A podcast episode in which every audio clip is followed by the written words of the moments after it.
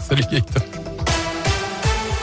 Jérôme, bonjour à tous. C'est la une. La honte de l'évêque de Saint-Étienne, Monseigneur Sylvain Bataille, parle, je cite, de chiffres accablants qui témoignent une terrible réalité au lendemain de la publication du rapport de la commission sauvée sur les abus sexuels dans l'église. Rapport qui estime à 330 000 le nombre de victimes de violences ou d'agressions sexuelles par des religieux ou des laïcs depuis 1950. Notez que depuis 5 ans, il a mis en place d'une cellule d'écoute au diocèse de saint et 39 victimes sont venues témoigner. 11 auteurs ont été identifiés, dont 6 ont été condamnés.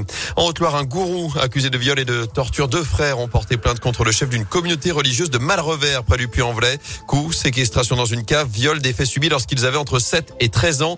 Ils ont aujourd'hui 29 et 31 ans. Cette colonie implantée en Haute-Loire depuis près de 50 ans compte près de 80 membres et pratique un mélange de christianisme et de judaïsme.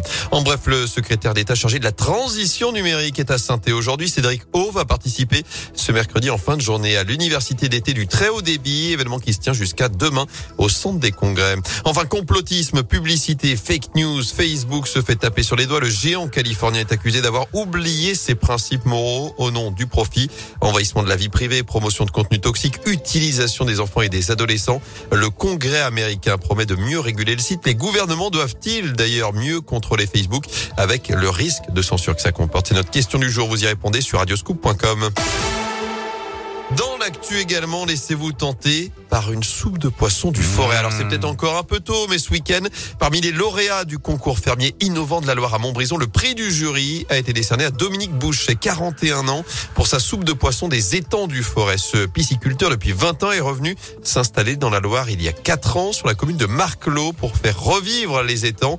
Et depuis, épaulé par sa compagnie, propose une rillette de carpe et donc cette fameuse soupe de poisson primée donc à Montbrison. Dominique Boucher s'est confié à Il y a les étangs qui existent depuis le Moyen Âge. Avec mon épouse, on aime bien la soupe de poisson. Du coup, ça nous tenait un petit peu à cœur de vouloir développer ce type de produit. On a fait plusieurs essais euh, chez nous. On a demandé à un ami restaurateur euh, ligérien de nous donner un coup de main. Ça nous a bien pris six mois pour la mettre en place. C'est un produit qui est assez rare et généralement, si on retrouve une soupe de poisson, ça va être une soupe de poisson de carpe. Alors que nous, on a mis plusieurs poissons d'étang justement pour montrer un peu la biodiversité qu'on retrouve dans les étangs de la plaine du Forêt. On retrouve du brochet, du gardon on pêche aussi crevisses américaines pour agrémenter notre soupe. C'est pour ça qu'on est quand même content aussi d'avoir été récompensé sur notre produit. Et ces créations sont commercialisées via les drives fermiers 42 notamment. Et puisqu'on parle nourriture ce matin, de quoi vous faire saliver encore?